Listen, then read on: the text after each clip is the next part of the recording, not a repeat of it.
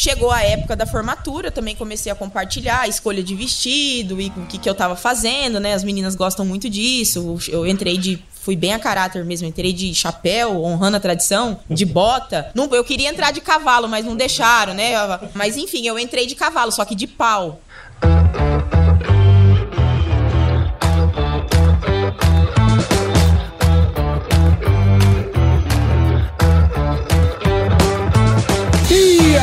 Pessoa? Tudo beleza? Estamos começando mais um episódio aqui do AgroResenha e nessa semana tô aqui com a Michelle Guizini, que provavelmente você já conhece dos Instagrams da vida aí, né? Ela é produtora de conteúdo na internet, influenciadora digital e, obviamente, engenheira agrônoma, formada aqui na Unic, né? Com certeza, Unic. Polo, Unic Beira Rio. Beira Rio, é isso aí. Michelle, muito obrigado por estar aqui com a gente. Seja super bem-vinda ao AgroResenha Podcast. Eu que agradeço. E aí, galera de casa, tudo beleza? galera pra... de casa, galera do carro, é, né? É, pra quem me conhece, eu sou Michelle Grisini. Pra quem não me conhece, eu também sou Michelle Grisini. Continua a mesma pessoa, inclusive. e hoje, olha só que legal. Ela tava aqui em Cuiabá, passando por aqui. Não, na verdade, tava em Lucas. Tava em Lucas. Exato. Aí falaram, vou passar em Cuiabá. Eu falei, então, vamos gravar. Já aproveitar o, o embalo pra gente gravar junto, né? E você que tá aí ouvindo já sabe aqui no AgroResenha, a porteira não tem tramela para quem busca se informar sobre assuntos ligados ao negócio. Então não sai daí porque esse bate-papo que você já viu tá muito legal. Firma agora porque nós já já estamos de volta.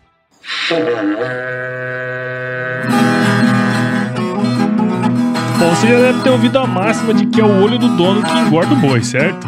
Isso é verdade até certo ponto, afinal, só olhar não adianta nada ser uma boa direção. Com base em valores como honestidade, qualidade, inovação nos produtos e excelência no atendimento, a Nutripura, que há quase 20 anos atua no segmento pecuário, te dá essa direção oferecendo os melhores produtos e serviços aos pecuaristas, garantindo resultados positivos não só no campo, mas principalmente no bolso. E eu digo isso não é da boca para fora não, afinal eu trabalhei lá, cara. Eu vi com meus próprios olhos a competência técnica e o cuidado com o negócio do cliente. Saiba mais sobre a Nutripura em www.nutripura.com.br e fique ligado nos artigos que saem no blog Canivete, que na minha opinião é o melhor conteúdo sobre pecuária de corte que você vai encontrar na internet. Siga também a Nutripura nas redes sociais, é só chegar lá no Instagram, Facebook, Twitter e YouTube e fique atualizado sobre o que há de mais avançado na pecuária. Nutripura, o produto certo na hora certa.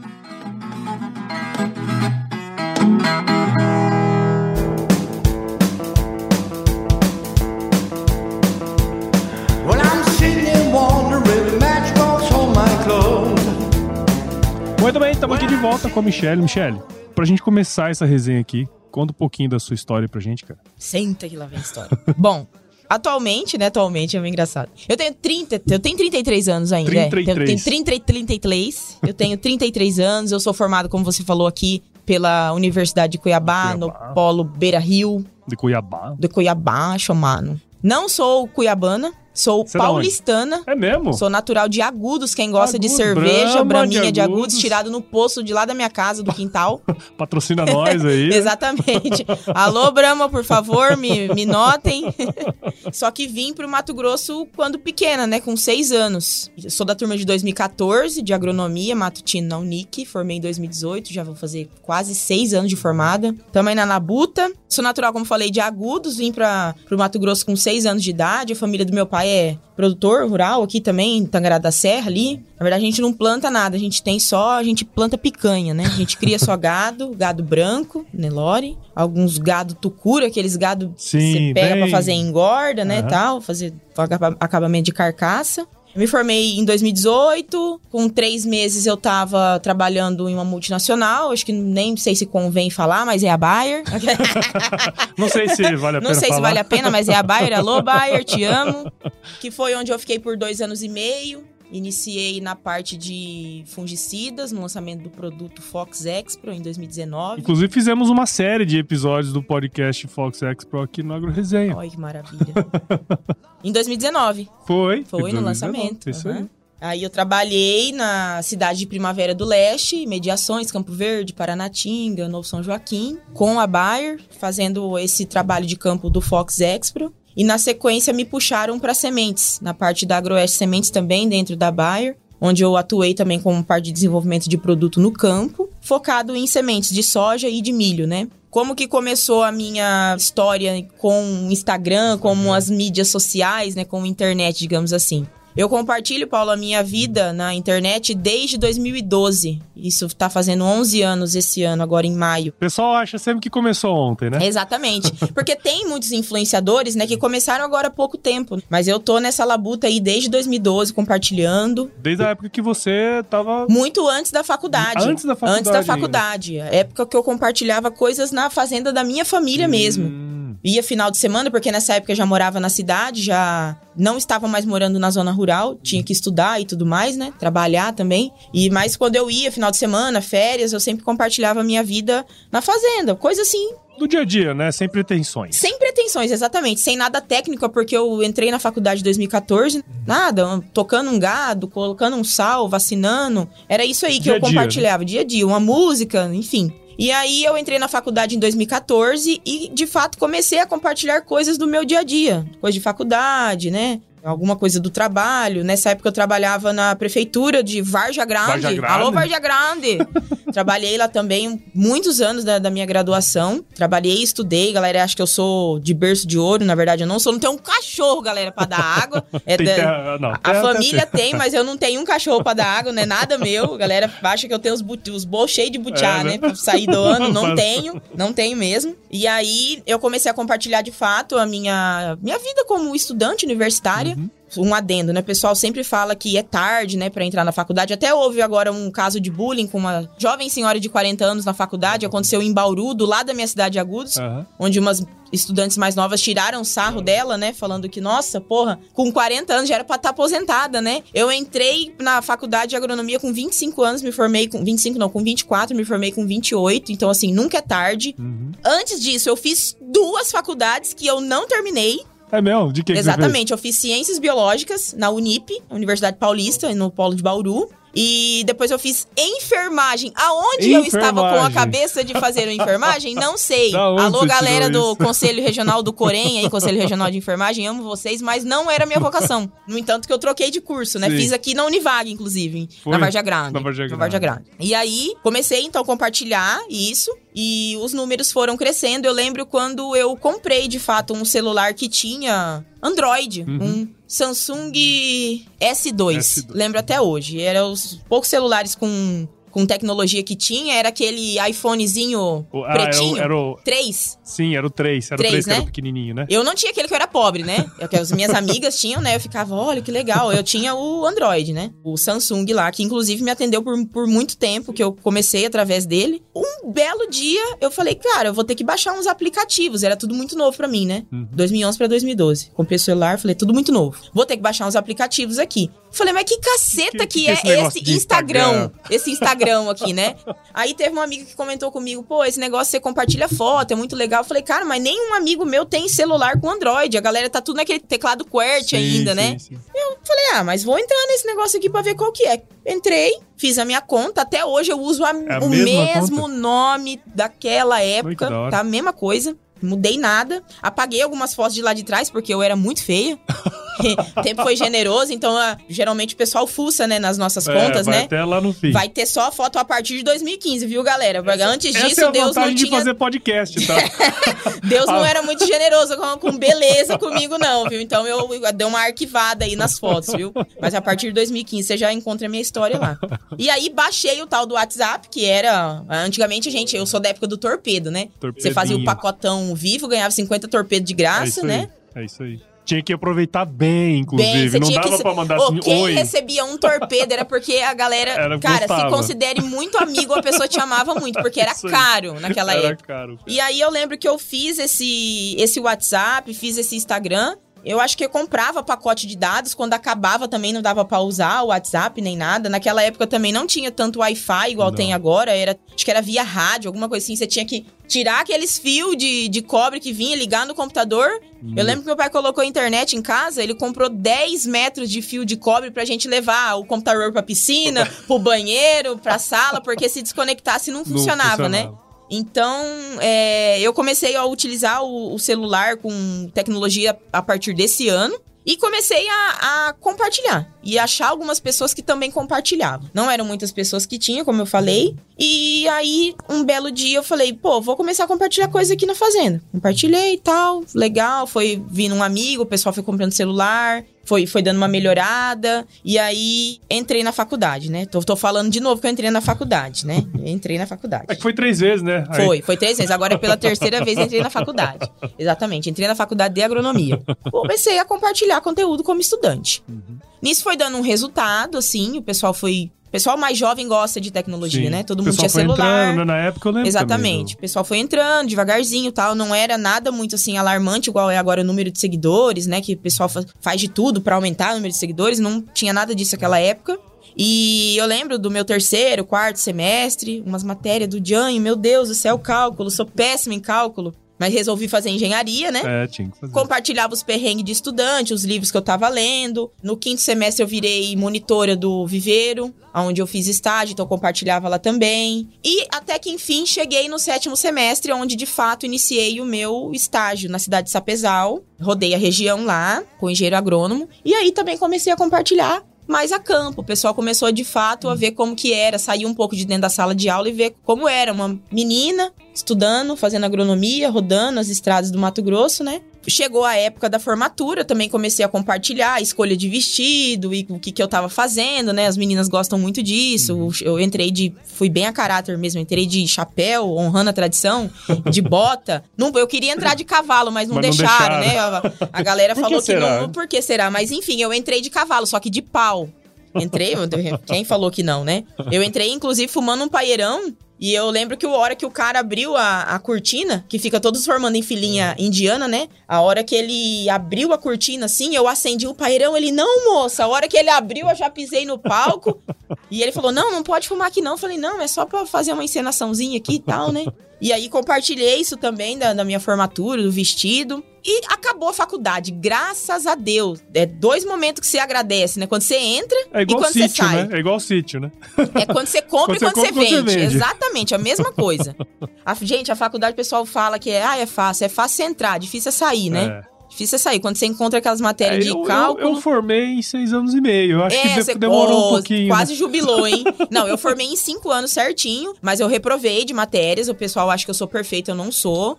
Todo mundo que conversa comigo sabe que eu reprovei. Eu não lembro a matéria, eu acho que foi de hidráulica. Alô, Patrícia! Te odeio, brincadeira, te amo. e reprovei, paguei essa matéria à noite com, com uma galera lá que eu, porque eu estudava de manhã, né? E voltando ao assunto das redes sociais, me formei e fui embora para Rondonópolis. Eu sou noiva do Flávio, Flávio também é engenheiro agrônomo, formado 11 anos pela UFMT. Aqui, é, o FMT só tem em Cuiabá, né? Porque agora é. o F. Rondonópolis é o é FR. O FR é, Isso, verdade, então o FMT só aqui.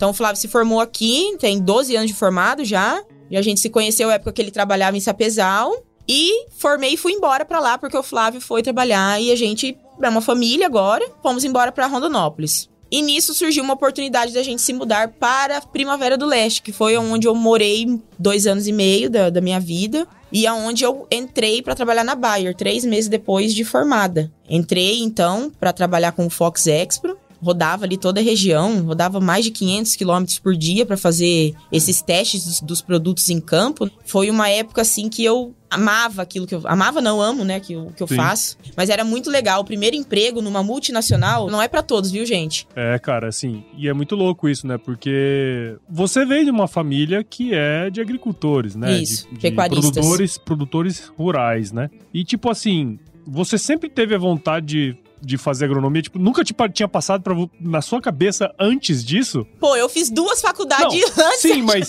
mas não tinha nenhum momento passou na sua cabeça? Não, eu, eu, eu, eu gostava muito de agronomia. Só que, em primeiro lugar, eu gostava de veterinária. Hum. Gostava muito mais de animal do que de planta. Entendi. Eu nunca, assim, nunca tive planta em casa. Minha mãe ama planta, mas eu nunca gostei de flor. Nunca gostei. E a minha primeira opção de curso sempre foi, foi fazer medicina veterinária. Só que é, atualmente, inclusive, é um curso muito caro. Só quem tem um poder aquisitivo bom que consegue pagar. Ou você passa na federal, que não era o meu caso, que eu não passei, não tinha notas boas. A galera acha que eu sou super inteligente na época da faculdade, não sou. Mas inteligência é muito relativa, Exato. Viu? É muito relativa. Prova não define ninguém. Não define porque depois ninguém. de três meses eu tava trabalhando numa multinacional. É e pessoas que formaram comigo, com notas melhores do que eu, não desdenhando ninguém, tem gente que nem trabalha na área, tem gente que nunca trabalhou. Então, prova e faculdade, assim, de fato, não, não define ninguém.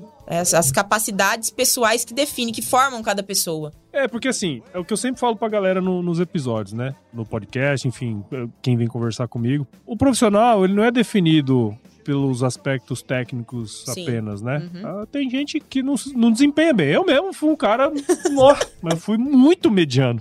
Tamo junto, então. Muito mediano, muito mediano. Eu reprovei de umas três, quatro matérias também. Assim, e, cara, só que eu tinha uma habil- uma habilidade de se relacionar muito boa. Uhum. Assim como você provavelmente deve ter. Sim, sim. E você se comunica muito bem. Sim. Então, o profissional, ele é a junção de tudo isso. Por exemplo, eu não passei em nenhum processo de multinacional, de empresa, não passei em nenhum. Me inscrevi em vários. No início você fala assim, porra, meu, mas não, não- não nada, né? Mas não é, cara. Porque assim, se você for avaliado só pelo, pelo hard skills ali, né? Sim. Cara, ele é um- uma coisinha só dentro daquele processo. Mas a gente é um monte de coisa, né? E então a pessoa que é comunicativa, a pessoa que consegue falar bem, que consegue se comportar bem dentro da situação, cara, o aspecto técnico muitas vezes ele sai de lado e prevalece esse. Então, né, não define mesmo assim. Exato. Você falou agora que você fez, fez. Você nunca passou em um processo seletivo, né? Não passei em nenhum. Eu me inscrevi em duas entre- entrevistas só. Nas duas eu passei. Pra multinacional. A primeira foi pra Singenta e a segunda foi pra Bayer. Só que o que, que aconteceu? Eu me inscrevi, isso morando em primavera, né? Eu me inscrevi o, no primeiro, na primeira entrevista. Fui fazer a entrevista em Goiânia pra Singenta. E eu sempre quis muito trabalhar em multinacional. Eu queria essa vida pra mim. Queria seguir carreira em multinacional. Sempre eu achei muito bonito, muito empoderado. Eu achava muito legal as mulheres, né? À frente RTVs, gerentes, diretoras, né? E eu, eu queria esse caminho. Fui fazer essa entrevista em Goiânia e eram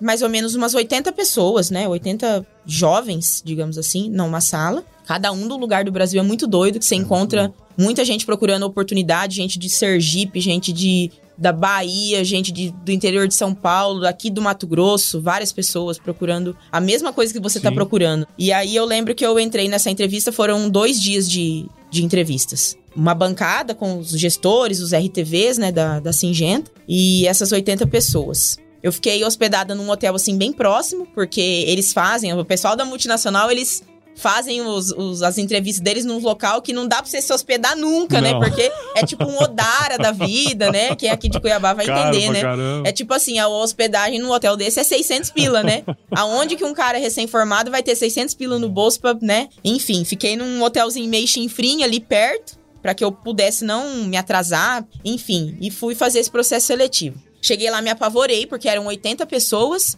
e você sentado naquela cadeira ali, você escuta a história de todo mundo. Uhum. Você imagina tudo que aquela pessoa já passou e você fala, pô, cara, aquela pessoa precisa muito mais do que eu. Pô, eu tenho três meses que eu formei, mas aquela pessoa que tá desempregada tem um ano, ela precisa muito mais do que eu. Então, às vezes, você pensa muito nisso também. Cheguei lá, eles antes eles tinham pedido pra gente preparar uma apresentação pessoal de um minuto e meio de slide, pra contando a sua vida, um pouquinho de você. E eles pediram pra dar umas estudadas também no, no portfólio da empresa. Beleza, cheguei lá, é, algumas pessoas se apresentaram e eu fui olhando aquilo, falei, cara, essa pessoa, ah, eu já trabalhei na revenda, não sei na onde, lá em Minas, depois eu fui pra Bahia trabalhar com algodão, atualmente eu tô morando em no interior de São Paulo trabalhando com cana, eu falava, porra, velho, essa pessoa já me entubou real aqui. Eu tenho três meses que eu tô formada, eu não sei nada. Beleza, aí vinha, não, ciclano, eu fiz intercâmbio no Canadá, dei aula não sei na onde, eu falava, cara, e meu Deus, não, e eu ia, cada vez eu ia murchando mais na minha cadeira, né? Ia murchando. Eu acho que até o, o objetivo é esse, ver como que você vai sair na frente de uma galera que muitas Exatamente. vezes até mais... E aí uns cara pica, umas meninas foda demais. Falei, cara, eu vou rodar nessa aqui, na, no- nessa primeira manhã aqui eu vou rodar. E o que que eles vão fazendo? As pessoas que vão se destacando, eles vão passando pro, pra depois do almoço, pro outro dia de manhã e pro outro dia à tarde. E eles falaram, olha, é, as pessoas que a gente falar o nome, fica na sala, o restante que a gente não falou, obrigado, pode sair, né?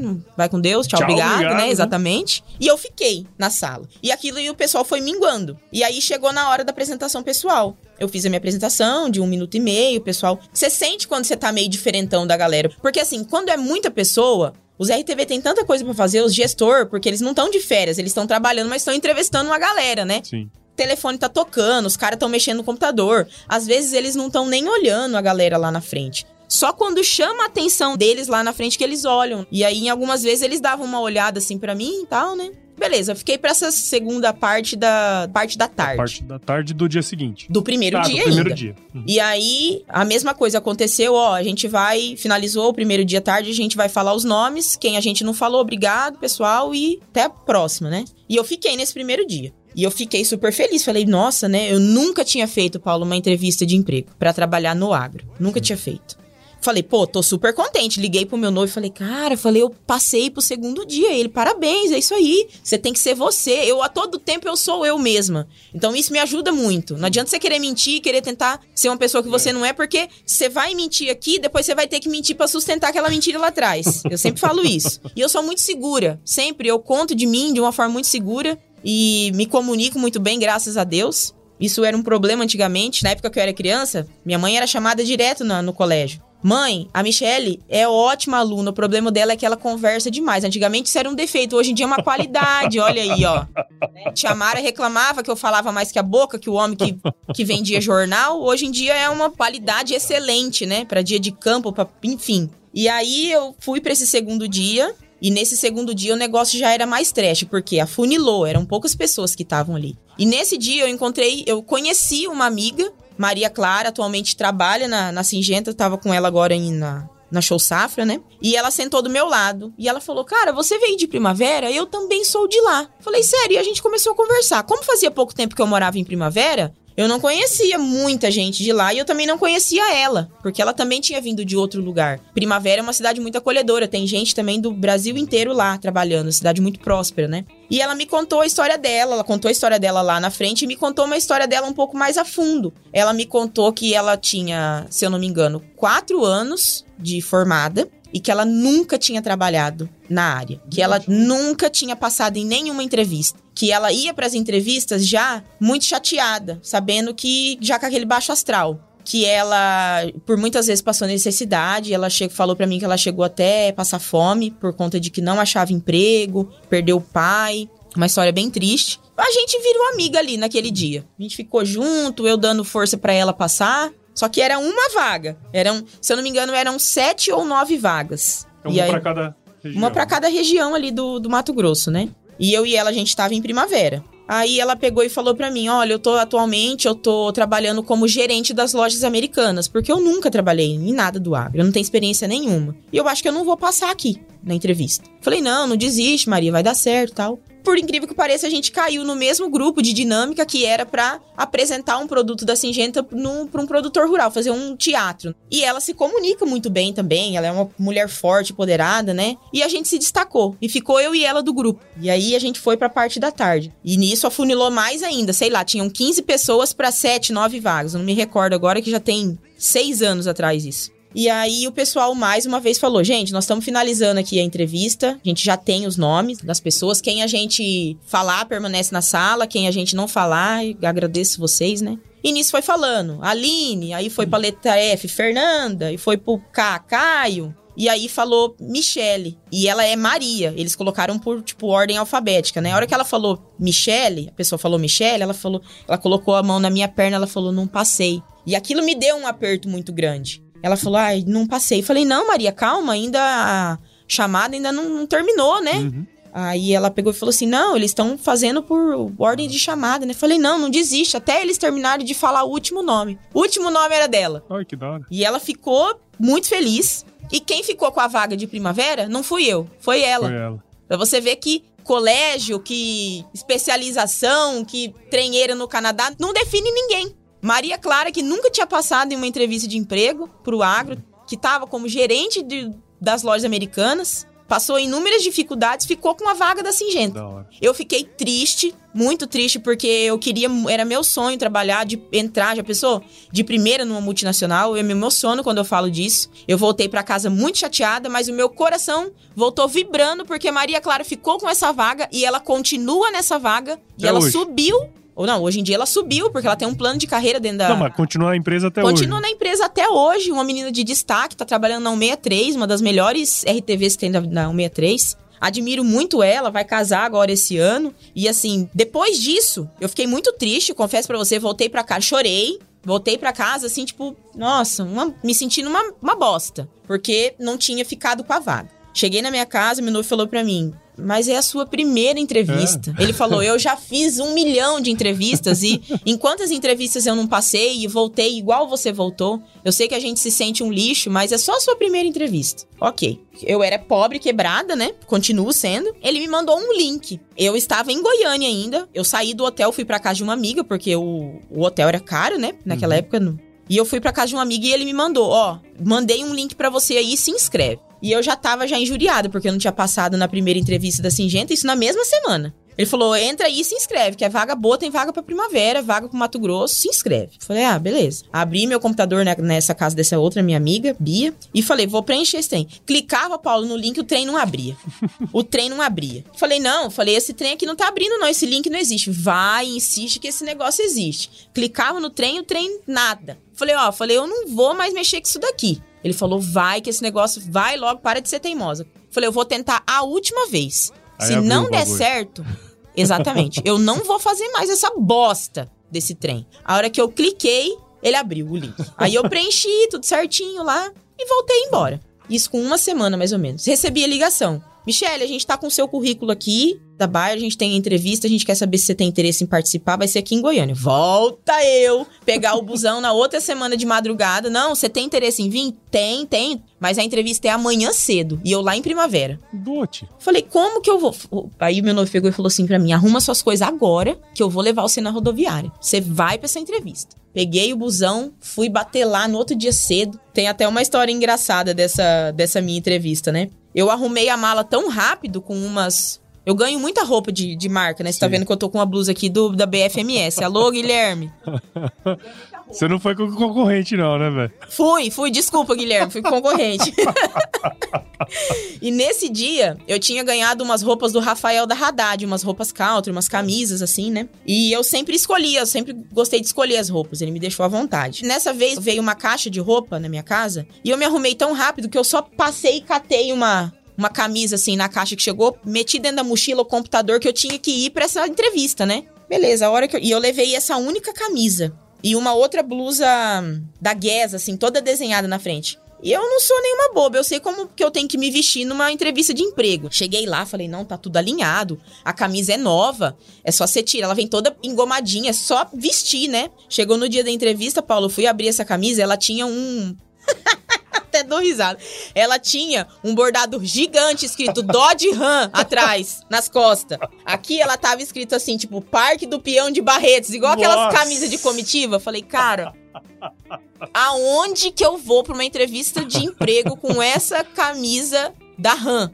Eu não sei. Mandei uma mensagem pro meu noivo desesperada. Cara, você não sabe o que, que aconteceu. Eu tô com uma camisa aqui que ela tá parecendo um, uma comitiva, comitiva boiadeira. Aí ele, não, mas você também é bem tonga, né? Você a pega, eu falei, cara, mas a roupa veio lacradinha tal. Ele, não, mas se a roupa não servisse? Falei, é, né? E vai eu pro shopping comprar uma, uma blusa preta para poder ir para essa entrevista, né? Por fim, deu tudo certo. Aí, baixei lá de novo pra essa entrevista da Bayer, nesse. em outro hotel também, lá em Goiânia. E aí eu fui chegando nesse hotel, falei, bom, é, cheguei no hotel, nesse aqui não vai ter muitos participantes, né? Eram bem pouquíssimas pessoas que tinham. Aí olhei, aí você olha a minha pessoa assim, né? Meio de, ah, eu acho que isso aqui não. Você meio que julga as pessoas, é errado, mas você meio que dá uma olhada. Ih, essa aqui veio de tênis, ó, acho que nunca nem pisou na terra, né?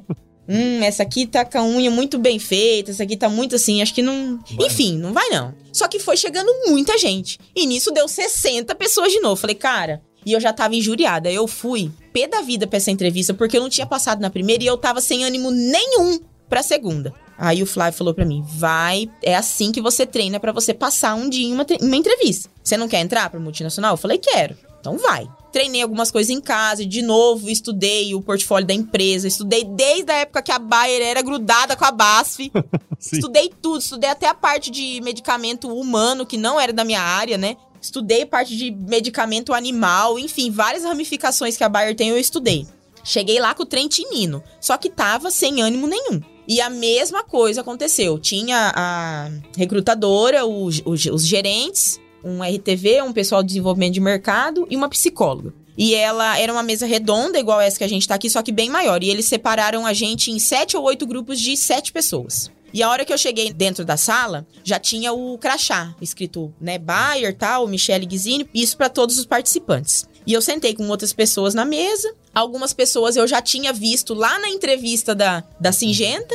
Uhum, algumas pessoas, uns rostos familiares, né? Dessa vez a dinâmica foi diferente. Eles deram uma folha sulfite A4, mas como se fosse um jornal. para você escrever uma frase que te definia, para você escrever se os seus amigos fossem falar suas qualidades, quais eles falariam, se os seus amigos fossem falar os seus defeitos, quais eles falariam, se você participava de algum projeto social e outras coisas mais. E eu lembro que eu conversando sobre entrevista com o Flávio, meu noivo, ele me falou assim: "Cara, é muito legal você ser sempre a primeira". E essa dica eu dou para quem é recém-formado, inclusive. Vai participar de uma entrevista de emprego? Quem quer ser primeiro? Eu. Aquilo ali já chama a atenção do gestor, do RTV, porque você tem iniciativa. A hora que a mulher falou, então, a gente vai começar, a gente vai dar cinco minutos para vocês preencherem o jornalzinho. E preencheu, eu quero saber quem que quer ser o primeiro. Todo mundo lá encurujado, né? Eu falei, eu. Aí o cara já olhou para mim. Aí eu falei, não, eu vou lá. Levantei, fui lá, fiz aquela minha pose zona da Mulher Maravilha, quando eu tô meio, né?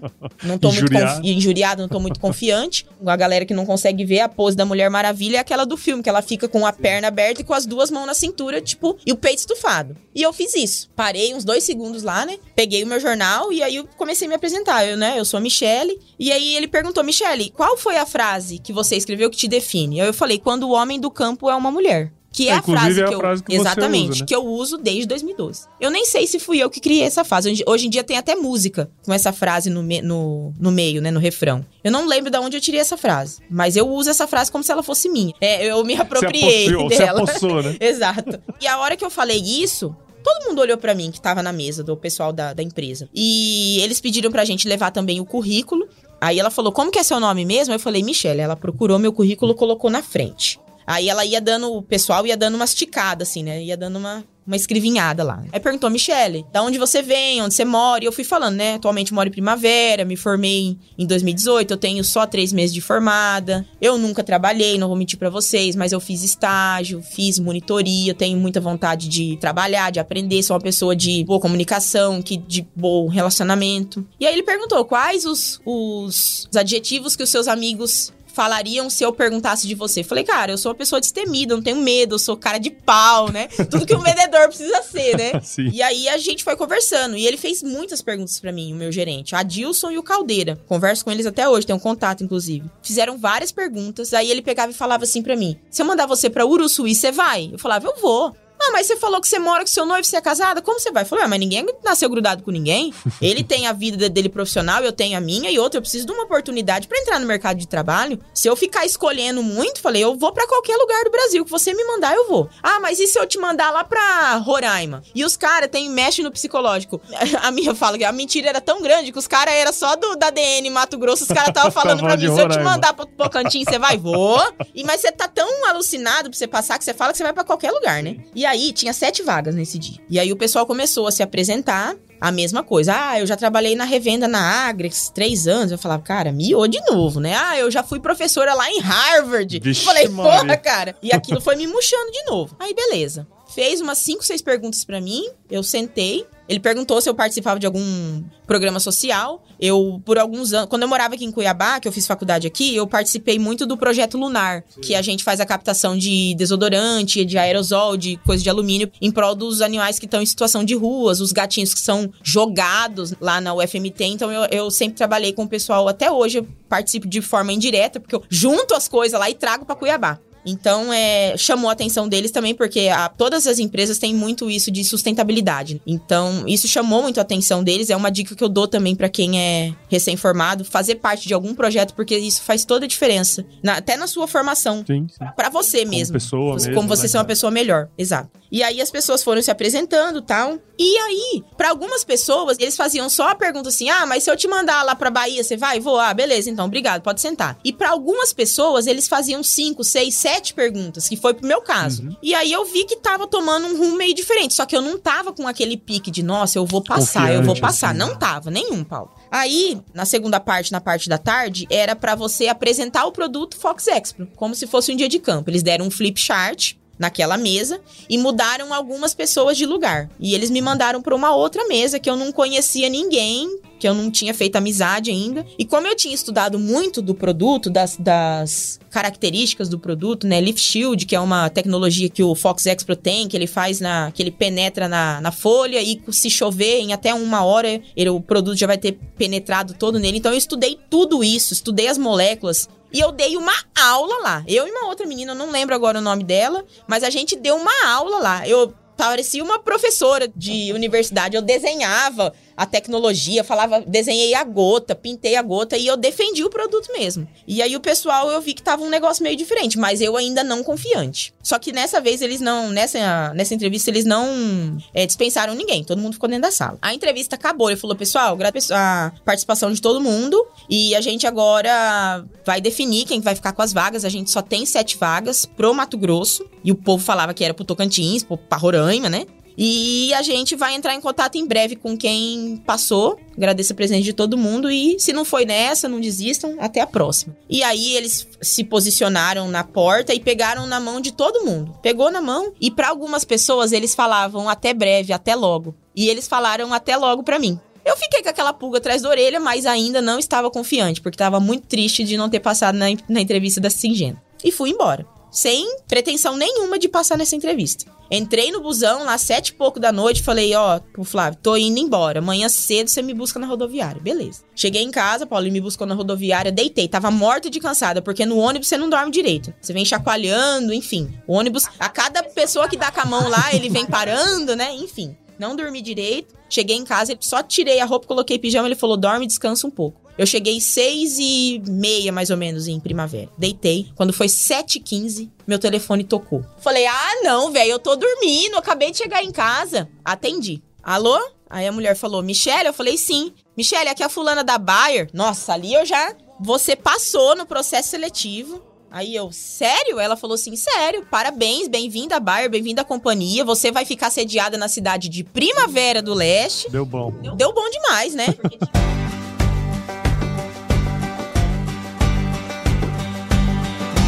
E aí, tá curtindo o bate-papo, cara? Espero que sim. Mas eu tô passando aqui para te dar um recadinho. A missão da Stoller é transformar conhecimento em inovação para a agricultura, gerando valor a todos os envolvidos. Por mais de 50 anos, ela transforma conhecimento em inovação no esforço de impulsionar as culturas a alcançarem seu máximo potencial genético e atingir altas produtividades. E quando se trata de conhecimento, você pode encontrar tudo sobre fisiologia, nutrição e biologia de plantas no podcast Campo On, produzido pela Stoller. Lá, um time de especialistas aborda assuntos relacionados às principais culturas agrícolas e, como você já sabe, você pode escutar quando, onde e como quiser. Aprimora o seu conhecimento no site da Stoller, o www.stoller.com.br. Lá você vai encontrar vários artigos técnicos e o link para assinar o podcast Campo On no Spotify. Lembre-se de seguir a Stoller no LinkedIn, Instagram, Facebook e YouTube. É só procurar por Stoller Brasil. Isso é inovação, isso é Stoller.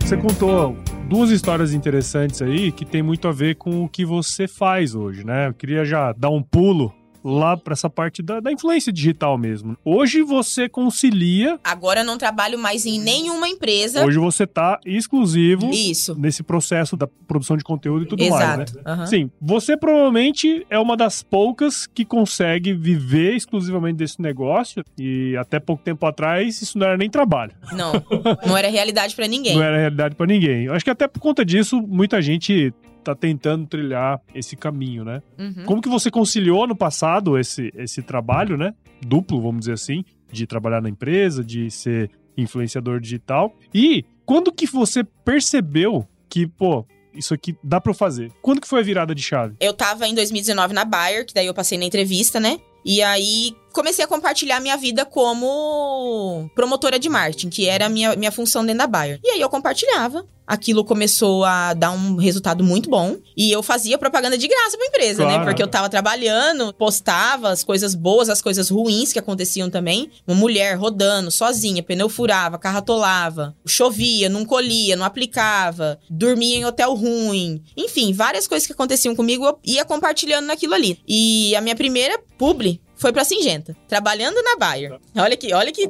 coisa maluca, né? Só que foi pra parte de. Na época era Strider. Sim. Strider, né? Acho era é, isso? Strider. Aquela plataforma deles que agora é Singenta Digital, né? Foi pra. avisando que Strider agora era Singenta Digital, essa migração. Legal. Foi falando isso, uma coisa bem simples. Foi a minha primeira publicidade paga, de fato, que eu monetizei em 2019. E o pessoal acha que eu ganho dinheiro lá em 2012. Sete anos você produzindo Isso. conteúdo Sem e aí, ganhar um de centavo. repente, você começa a ganhar dinheiro. Foi aí que Isso. foi o start? Foi em 2019. Só que aí que acontecia? Como a Michelle trabalhando dentro da Bayer, fazendo propaganda pra outras empresas. É no mínimo complicado, né? Exato. Até, pra Bayer Sim. explicar isso dentro de casa, né? Exatamente. E É aí eu- na cueca, como diz. Exatamente. E aí eu era muito bem alinhada com os meus gerentes, que o combinado era não falar sobre produto, porque eu era direcionada para o produto, para o produto Fox Expro. Então, eu poderia falar de alguma plataforma digital, eu poderia de falar qualquer outra coisa de outra empresa. Isso era o acordado, entendeu? Até porque a Michelle é uma comunicadora, uma influenciadora. Sim. Ela comunica o que tem novidades no setor, independente se é concorrente ou Não, não. não. É, é novidades, né?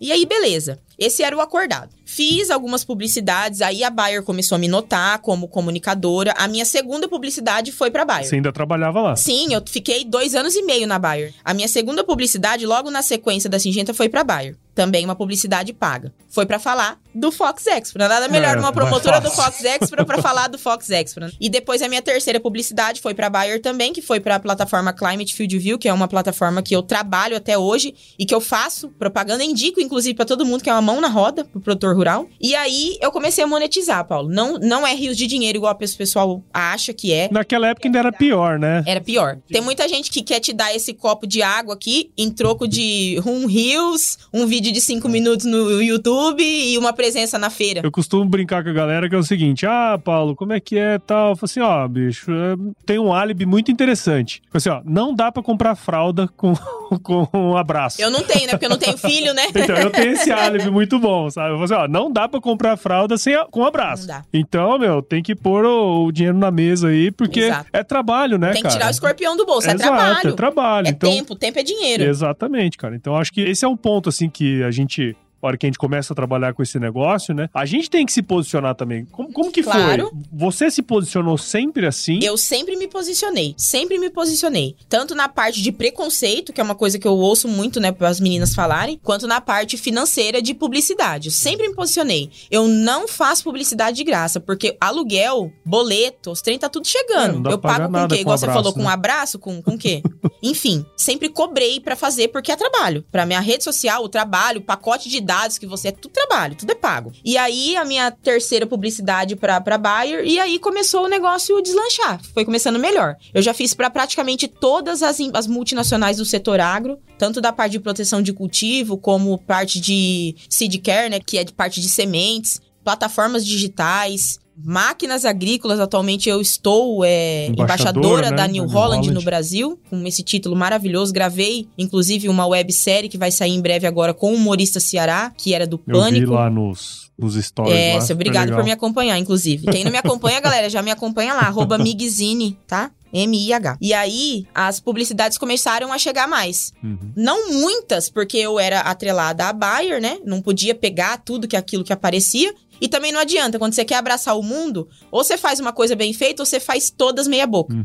Eu sempre dei prioridade pro meu emprego dentro da Bayer porque eu queria crescer dentro da empresa. Aí me puxaram, acabou esse, esse projeto, digamos assim, do, do Fox Expro, e me puxaram pra semente. E aí eu fui pra Agroeste e eu comecei a desbravar. A gente começou a levantar o nome da Agroeste dentro da de Primavera, que tava sem RC e, e, e coisa e tal. E eu comecei a produzir mais conteúdo. A mesma coisa. Como era semente, eu não podia falar de semente. Uhum. Mas eu podia falar o raio que o parta que fosse de produto. Quando a gente vende semente, a gente não pode interferir. A gente pode dar uma sugestão de ele usar coisas do portfólio da empresa. Mas a gente não pode obrigar o, o produtor a comprar o Aquele fungicida. produto específico. Agora, a minha semente, né? Não, pô, né? Vamos aqui, minha semente, isso, compra aqui, enfim. E aí eu não podia falar de semente, de nenhuma, nem semente de soja nem de milho. Isso era acordado com o meu gerente. Agora falar de plataforma e podia falar de tudo. E aí foi aparecendo mais as publicidades pra mim. Veio a pandemia. O que que aconteceu? Todo mundo parou. O agro não parou e nunca vai parar.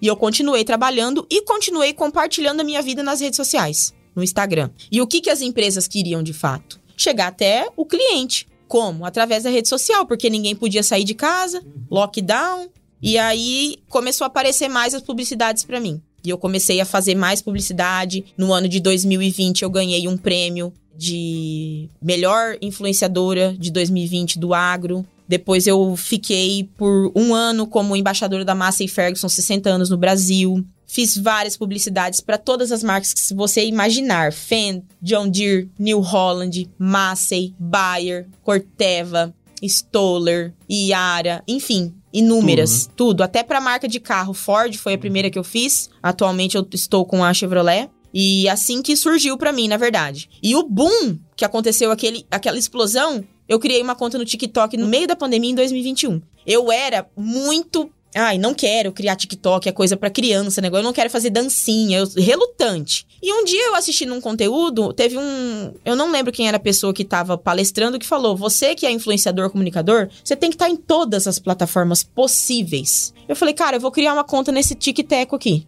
Vou, vou ver qual é que é desse trem aqui. Criei. Ninguém tinha entrado ainda de influenciadores naquela época. Criei, postava uns videozinhos lá. A minha primeira publi no TikTok foi pra Sumitomo Chemical. Que inclusive faz Sumicast Faz contigo, né? Eu comigo, adoro. Tava, eu vim de Lucas, inclusive, ouvindo. O da Geni. Uhum. É, a gente gravou aqui. Ah, é? É. Ficou muito legal. e aí, eu fiz a minha primeira publi no TikTok, mas eu não tinha um número expressivo de, de seguidores lá. A minha melhor plataforma de entrega era o Instagram, por onde eu fiquei sendo conhecida, né? Só que aí começou a dar errado, igual os agroperrengues que acontecia comigo no dia a dia. Eu postava e eu achava aquilo o máximo, porque você não pode ficar de saco cheio daquilo ou xingar, porque são coisas que acontecem no dia a dia, né? E um dia eu compartilhei que o meu carro atolou, compartilhei eu trocando pneu sozinha lá no Salto da Alegria sem ninguém. E aquele vídeo viralizou. Depois, eu esqueci minha, minha comida, viralizei comendo milho do pé cru, porque tava morrendo de fome. e eu, então, eu fiquei sendo conhecida como a menina dos agroperrengues até hoje. E os vídeos começaram a viralizar e entregar de uma forma absurda. Daí, os cantores começaram a repostar aqueles conteúdos, porque eu usava algumas... Uso algumas músicas, né, que remetem ao agro. E aquilo virou uma loucura. Legal. Atualmente eu tenho quase 1 milhão e 300 no TikTok, orgânico, sem nada de Nunca anúncio, anunciou. nada. Eu não sei nem como que faz anúncio no TikTok. eu posto lá e saio correndo. Eu até esqueço, inclusive, desculpa o pessoal que eu esqueço de responder as pessoas. A hora que eu vou abrir lá, eu vejo que o negócio tá viralizado, de uma forma muito natural e leve, não foi nada forçado. E eu acho que é um pouco da marca que você traz, né? Mesmo as publicidades e tudo mais, os seus conteúdos, eles tendem a ser, assim, um pouco Sim. mais naturais, né? Aham. E assim, pensando na galera que ouve e que te segue, cara, que dica que você daria pra quem, sei lá, eu quero ser um influenciador, ou quero trabalhar com empresas, né? Quais dicas você daria, assim, pra pra quem quer seguir esse caminho? assim? Agora, Paulo, é muito mais fácil do que antigamente, né? Pra você ver, eu comecei em 2012 e eu tenho apenas 207 mil seguidores no Instagram atualmente. É um número muito pequeno, uma parcela muito pequena em relação a uma Virgínia Fonseca, um Zé Felipe, né? Que onde você abre, os caras estão fazendo dancinha viralizado, né? Mas pra um nicho do agro, 207 do- mil pessoas é muita gente. É, é porque é um eu nicho tenho pequeno. 11 mil, já acho que Pô, você tá já top, hein? bom, É, já tá exatamente. Então, assim, o conselho que eu dou é que não é fácil, gente. E não adianta você querer criar conteúdo e já querer você ser remunerado por isso, porque não é assim que acontece. Primeiro você tem que criar conteúdo de valor, achar o seu nicho. Se o seu nicho é do agro, produza conteúdos do agro e dê valor. Não fica fazendo dancinha no meio da lavoura. Você pode fazer, porque, né? Tem coisas que são legal tem coisas você que acompanhar. fazem sentido e tem coisas que não. Você pode acompanhar as trends do momento, é legal você fazer, você tem que mostrar quem você é de fato, você verdadeiramente. Eu faço dancinha no TikTok, uma vez ou outra lá, mas eu acho que compartilhar conteúdo de valor para você agregar, solucionar o problema de alguém, ensinar alguém a fazer alguma coisa. Porque você ensinando aquela pessoa, você aprende duas vezes, né? Você tá retomando aquilo. É a forma como você mais retém o conhecimento. É quando Exatamente. você tá ensinando. Então, assim, o que, que eu faço? Eu empodero as meninas, eu piloto máquinas agrícolas, né? Plantadeira, colhedeira, enfim. Então, postando os meus vídeos de máquinas agrícolas, as meninas perguntam. Eu já falo, pô, faz um curso no Senar. Eu fiz um curso é no cheio, Senar. Né, cara? Exatamente, de graça, tá lá pra você só ir fazer. Você pega o diploma depois de dois meses, 120 horas, conta pra horas complementares na faculdade. Você vai sair outra pessoa, operadora de máquinas. É um diploma, é uma profissão. Você pode trabalhar de operador, né? E não, e não ganha mal, não, viu? Não, Não ganha mal, não ganha não. mal, É, A não. galera tem um preconceito que, que fala assim, ué, cara, ganha dinheiro, trabalha muito, mas é uma profissão muito boa. Você sabe, Paulo, que tem operador de máquinas que ganha mais que engenheiro agrônomo. Mano, que trabalha não em casa dúvida. da lavoura, em. Você E pode ter assim, certeza. E você pode trabalhar em qualquer lugar, Em né, qualquer cara? lugar. Em qualquer lugar. tem em- agricultura. Com qualquer cultura, exatamente. E aqui no Mato Grosso o que não falta é vaga. Não. Vaga tem muito. O que É, falta é gente tapa, especializada pra, pra cumprir a função. É isso aí, cara. E eu acho que esse ponto que você traz, porque assim, às vezes a gente fala assim, ah, qual que é o seu nicho? né? Eu acho que assim, até hoje o agro é um nicho. As pessoas enxergam o agro como um nicho, né? Mas, por exemplo, você já é um pouco mais ma- a massa do agro, né? Mas o agro tem vários outros subnichos ali que podem ser explorados. E eu acho que aí tem uma grande oportunidade, né? De você, igual você comentou, entregar valor, entregar é, conhecimento e tudo mais, né? E a forma de comunicar também faz toda a diferença nesse processo, né? Tem N ramos que você pode seguir dentro da agronomia. Tem professores que são influenciadores, pesquisadores, operadores de máquinas, RTVs, produtores rurais, Filho né? Filho de produtor, que tem vários agora virando influenciadores, né? Postando como que é ter uma fazenda, qual que o prejuízo, a quebra de safra, por exemplo, como que faz para montar, para adquirir um pivô. Então eu acho que tem N formas hoje em dia. Todo mundo, Paulo, na minha opinião, é um influenciador. Se Sim, você sim. tem um celular com Instagram, de forma indireta você influencia alguém. Eu brinco que só, só você não ser um pau no cu, Exatamente. que você, você Exatamente. tem o potencial de influenciar outras pessoas mesmo. É que às vezes a gente pensa que tem que influenciar um milhão de pessoas. Não, bicho, Não. se você influencia 10, 15 pessoas, já é muito importante. o a número na rede de seguidores é uma coisa que enche os olhos de quem vê. É uma métrica fria, né? É, mas assim, tem pessoa que fica alucinada com aquilo ali. Tem É, um mesmo. milhão de seguidores, eu sou muito foda. Nunca deixe isso roubar a tua essência, porque é só um número. Se um dia tu perder tua conta, tu perde tudo É. eles. Já era. E outra, o que conta muito, eu vou muito em feira, eu recebo o calor das pessoas, as pessoas postando. Eu vivo aquilo ali. Então, o número de seguidores, ele é importante, mas ele, de fato, ele é insignificante. Ele não define ninguém. Não mesmo, não mesmo. E assim, a minha experiência com isso, sabe, tem muito a ver com o que você fala. Eu falo assim, meu, por exemplo, as empresas que vêm trabalhar comigo, cara, eu não tenho um milhão de seguidores. Agora, por exemplo, você veio de Lucas até aqui. Você escutou um episódio nosso lá de uma hora. Aham. Você se relacionou com o nosso conteúdo, Sim. com a gente ali, por uma hora. Cara, fala a verdade. Quando que você para pra se relacionar uma hora com uma pessoa? É diferente. A não ser que seja dentro da sua própria casa, não, tem. Você não para uma hora na frente da Não. televisão mais Não. hoje em dia, né, cara? Então olha só a diferença de perspectiva. Cara, eu poderia estar assim, porra, mas eu tenho só 11 mil seguidores, cara, pá, tal. Mas Aham. não, bicho. E não adianta nada você ter. Eu tenho 207 mil seguidores no Instagram. Não são essas 207 mil pessoas que me acompanham. Exato. E tem semana que a entrega tá maravilhosa. Tem semana que tá uma bosta. Que eu, eu falo, meu Deus, o que que tá acontecendo? Uhum. Então, assim, é indiferente. Eu fiz o meu nome, graças a Deus eu tenho um nome muito forte de que eu trabalhei dois anos e meio em multinacional, que eu tenho propriedade para A gente senta, a gente conversa facilmente aqui sobre produtos, sobre Sim. moléculas, sobre Essa é a ciclos. diferença, né, cara? Essa é a diferença do, do influenciador, porque existem vários tipos de influenciadores. Tem aqueles que postam só foto bonita na lavoura, que É. vão só pra tirar foto. Tem um influenciador que faz dancinha, eles não deixam de ser influenciadores. Só que é diferente, o objetivo Só que é diferente, né? aquele isso. A empresa que vai se conectar com ele vão ser empresas Exatamente. diferentes das que se conectam com Uhum. você. Não que vocês não possam fazer, né, publis uma para outra, mas a, a maneira como você se conecta com o conteúdo, com aquela, com aquela marca, ela é diferente dependendo do conteúdo que você gera, né? Exato, e a empresa nota isso também. A empresa, ela tem várias formas de observar se você é real, de fato um creator, né, que agora eles falam isso, né? Se você é realmente um influenciador, um creator, porque todas as ideias que eu faço no meu Instagram e no meu TikTok sai tudo da minha cabeça. Às vezes eu acordo de madrugada e falo: "Cara, tive uma ideia muito louca. Eu vou escrever aqui nas notas do meu celular". No outro dia eu tô gravando. Tenho várias, agora eu tô gravando com o Gabriel, que é o, o filho da minha parceira de Ah, negócios. sim, O pessoal é até pergunta se ele é meu filho.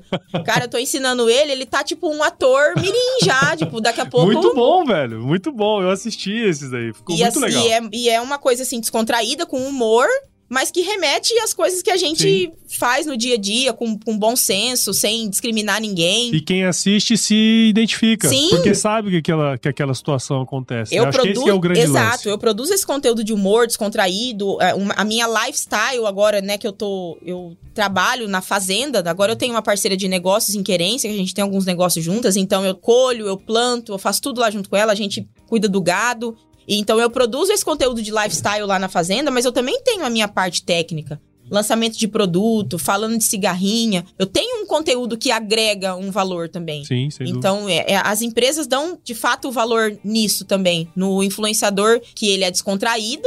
E, e é o que eles, a empresa mais procura, sabia? É. A pessoa autêntica, e eles falam isso pra mim. A gente escolheu você porque você é autêntica, a New Holland me falou isso. Você é autêntica e você sabe os termos técnicos.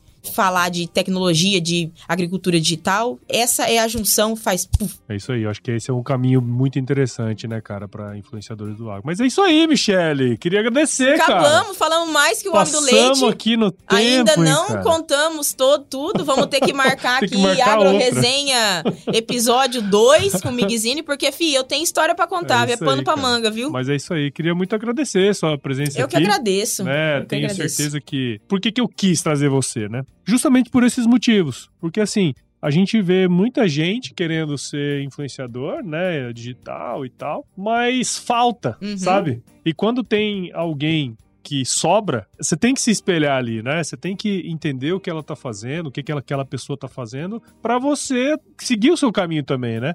E eu acho que isso é é uma coisa legal e, e serve de exemplo também pra quem tá querendo seguir esse E caminho. lembrando, Paulo, que o pessoal sempre faz a pergunta pra mim: como que você virou influenciador? Eu não virei, gente. Foi, eu não falei assim, olha, hoje eu acordei, ótimo dia para me tornar influenciadora. influenciadora. Foi uma forma muito natural. Foi É aconteceu de forma leve. E eu estou influenciadora, não quer dizer que eu vou ser Exato. daqui. Pode ser que eu volte pro mercado de trabalho daqui. Pode ser que eu compre a minha fazenda daqui uns dias, comece a plantar, que é um dos meus objetivos próximos aí. Mas é, não é virar. Eu acho que é meio que dom também. Eu acho que é um dom. A comunicação, ela é um dom, mas ela é treinável. É, E ao mesmo tempo, é você se dedicar para aquele negócio a ponto de você enxergar que aquilo ali pode se tornar um, um business. E isso é uma construção. Quando você começou a produzir conteúdo no Instagram, você não estava pensando em ser Nunca, influenciador nunca. e ganhar dinheiro na frente. Quando eu comecei meu podcast lá em 2017, comecei porque eu gosto de podcast, eu gosto de ouvir, gosto de escutar, e eu achei que ia ser legal ter o Aham. primeiro podcast do. Então, quando você começa com um objetivo muito claro em mente, assim, tipo, ah, cara, eu quero fazer porque isso aqui é legal. E sim. boa. E tá tudo bem. É se isso der aí. certo, legal. Ok, se não deu, Se beleza não der, também. cara, eu tô fazendo o que eu gosto, aí. tá tudo beleza, né, Concordo cara? Tá contigo. tudo bacana. Mas é isso aí. Parabéns pelo seu trabalho. cara. Obrigada, Paulo. Queria agradecer o pessoal que tá em casa ouvindo esse podcast. Um abraço para todas as meninas mulheres do agro que me acompanham.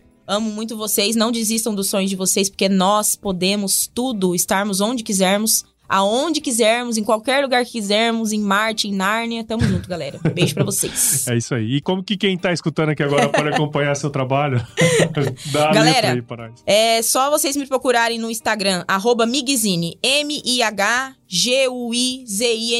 Mesmo nome pra Facebook, todos. TikTok, não tem uma. Deus fez só uma e jogou a forma fora. Porque se ele fizesse duas, nós tinha tocado fogo no mundo. Vamos pra um quiz rapidinho aqui? Vamos, manda. Rapidão? Bora, bora. Quiz. Ó, vou te fazer umas perguntinhas e você responde a primeira coisa que vier à sua cabeça. Beleza. Tá certo? Uhum. Migzine, qual que é a sua música antiga predileta? Girls Just Wanna Have Fun. Ah, a música que eu é entrei na formatura. Essa é boa, essa é boa, essa é boa. E qual que foi o lugar mais legal que você já visitou? Agora eu gostei muito do Jalapão. Fui Eu agora vi, recentemente. Você, tá enco- Perfeito. você encontrou a Aline? Sim, encontrei. Zaga. Ela me encontrou. É. Ela, ela me exato. encontrou. Foi Ela- muito legal. Ela participou do podcast. aqui Bacana, também, bacana, Aline, um beijo pra você. E na cozinha, qual que é a sua especialidade? Camarão. Porra, Camarão, camarão. camarão. Caralho, que bom, hein? E fala aí, indica um livro que de alguma maneira mudou sua visão sobre as coisas. Traz pra nós. O nome eu não vou me lembrar agora de quem escreveu, mas é um livro sobre a cultura do algodão. Um livro que eu li durante a faculdade, aham, ganhei do Flávio, meu noivo, que me ajudou muito, inclusive, na minha. a escrever o meu, meu TCC, que foi sobre mosca branca, Bemisa tabácea. As interferências que a mosca branca causa na cultura do algodão aqui no MT. Então, indico pra todo mundo. Inclusive, tem do milho, do arroz, é uma coletânea. Legal. Procurem aí livros sobre o algodão. A capa dele é azul. Ah, bacana. Show de bola. E se você se encontrasse com o seu eu de 17 anos hoje, qual seria o melhor conselho que você se daria? Eu acho que nenhum. Só vai. Eu acho que nenhum, porque a construção, é, quem eu sou hoje, foi, foi a construção de todos os erros e acertos do meu passado. Nossa, essa foi bonita, Essa foi hein, bonita, caraca? hein, cara? Nossa Porra. Vou até anotar pra não Anota esquecer. aí pra não esquecer depois. A gente... e pra você que ouviu esse podcast até agora, esse episódio meu com a Michelle aqui, tenho certeza que você viu o valor, afinal, né? Já são quase uma hora que a gente tá aqui conversando. Então, considere compartilhar esse episódio com alguém que vai se beneficiar desse conteúdo. O podcast ele cresce na medida em que você participa junto com a gente. Assine o Agro Resenha em todos os agregadores de podcast, Apple Podcasts, Google, Spotify, Deezer, qualquer um desses aí você encontra a gente. Siga as nossas redes sociais lá no Instagram, Facebook, LinkedIn e Twitter. E entre no nosso grupo do WhatsApp, no nosso canal do Telegram, o link tá lá no nosso site, o www.agroresenha.com.br. E escreva pra gente para contato arroba agroresenha.com.br se você quiser mandar ois, né? E indicar pessoas pro E podcast presentes, também. e jobs, e a gente jobs. faz tudo. Faz tudo, faz tudo. A gente só não vende a mãe, mas o resto. e filho também. E nós fazemos parte da Rede Agrocast, a maior, mais bonita e fofa rede de podcasts do agro do Brasil. Então, se você quiser ouvir outros podcasts do agro, só cola lá em redeagrocast.com.br. Tá certo? Michele, de novo, muito obrigado. E eu sempre finalizo os nossos episódios com uma frase de muita sabedoria, que é o seguinte: se chover, não precisa molhar a horta, não. É verdade. Tá alto pra carpir Baixo pra roçar e molhado e pra queimar. moiado pra queimar. Tchau, obrigado. Obrigado.